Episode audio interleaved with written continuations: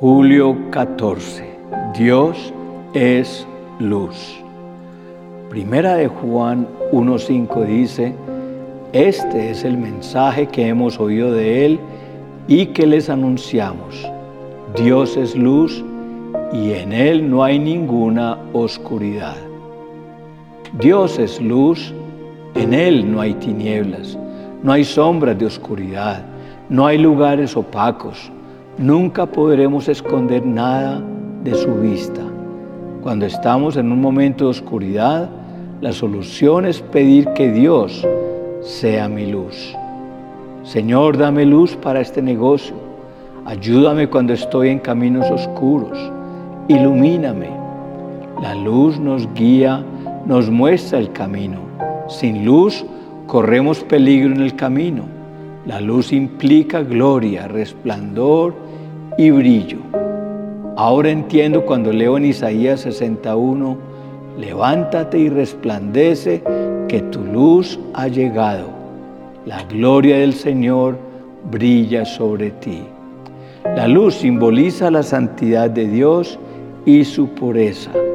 Primera de Timoteo 1.6 dice, al único inmortal que vive en luz inaccesible, a quien nadie ha visto ni puede ver, a Él sea el honor y el poder eternamente. Amén. Así también la luz expone las impurezas de nuestra vida. Las tinieblas representan nuestra vida sin Dios. De acuerdo con nuestra manera de vivir, nos podemos dar cuenta si vivimos en la luz o en las tinieblas. Desechemos las tinieblas y vistámonos de luz. Muchas veces Dios nos da luz verde para continuar con nuestro camino. Otra vez, otras veces la luz es roja para dejar de hacer lo que hacemos y darle un nuevo sentido a nuestra vida. Cuando David experimentaba momentos muy difíciles, escribió lo siguiente en el Salmo 27.1. El Señor es mi luz y mi salvación. ¿A quién temeré? No tengas temor porque no estás solo. Dios luz está contigo. Deuteronomio 21 dice, cuando salgas a pelear contra tus enemigos y veas un ejército superior al tuyo, con muchos caballos y carros de guerra, no les temas, porque el Señor tu Dios, que te sacó de Egipto, estará contigo. Muchos de nosotros vivimos atemorizados porque sentimos que estamos peleando solos contra el mundo y que nuestros enemigos son más grandes y más poderosos que nosotros. Debemos entender que Dios está con nosotros como la luz que ilumina. Y si Dios es por nosotros, ¿quién podrá estar contra nosotros? Cuando tú enfrentas la vida conociendo esa verdad, tus temores van a desaparecer y nunca más te vas a sentir solo porque sabes que el Dios poderoso, luz, creador de los cielos y la tierra, está de tu lado y no te va a dejar ni te va a desamparar. No tengas temor porque Dios pelea por ti. Deuteronomio 1, 29 al 30 dice, entonces les respondí, no se asusten ni les tengan miedo. El Señor su Dios marcha al frente y peleará por ustedes como vieron que lo hizo en Egipto.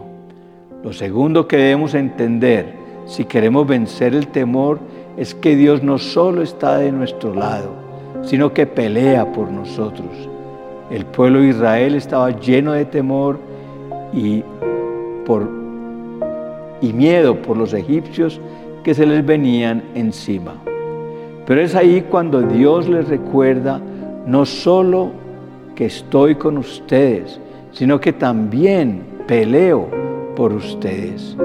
Veo con tristeza a muchos cristianos que le agachan la cabeza con temor a la pobreza, a la enfermedad, a las deudas.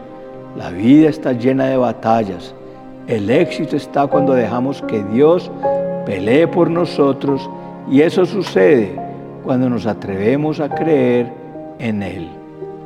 Donde está la luz no hay temor. Cuando caminamos en su luz podremos vivir libre de todo aquello que nos ataba.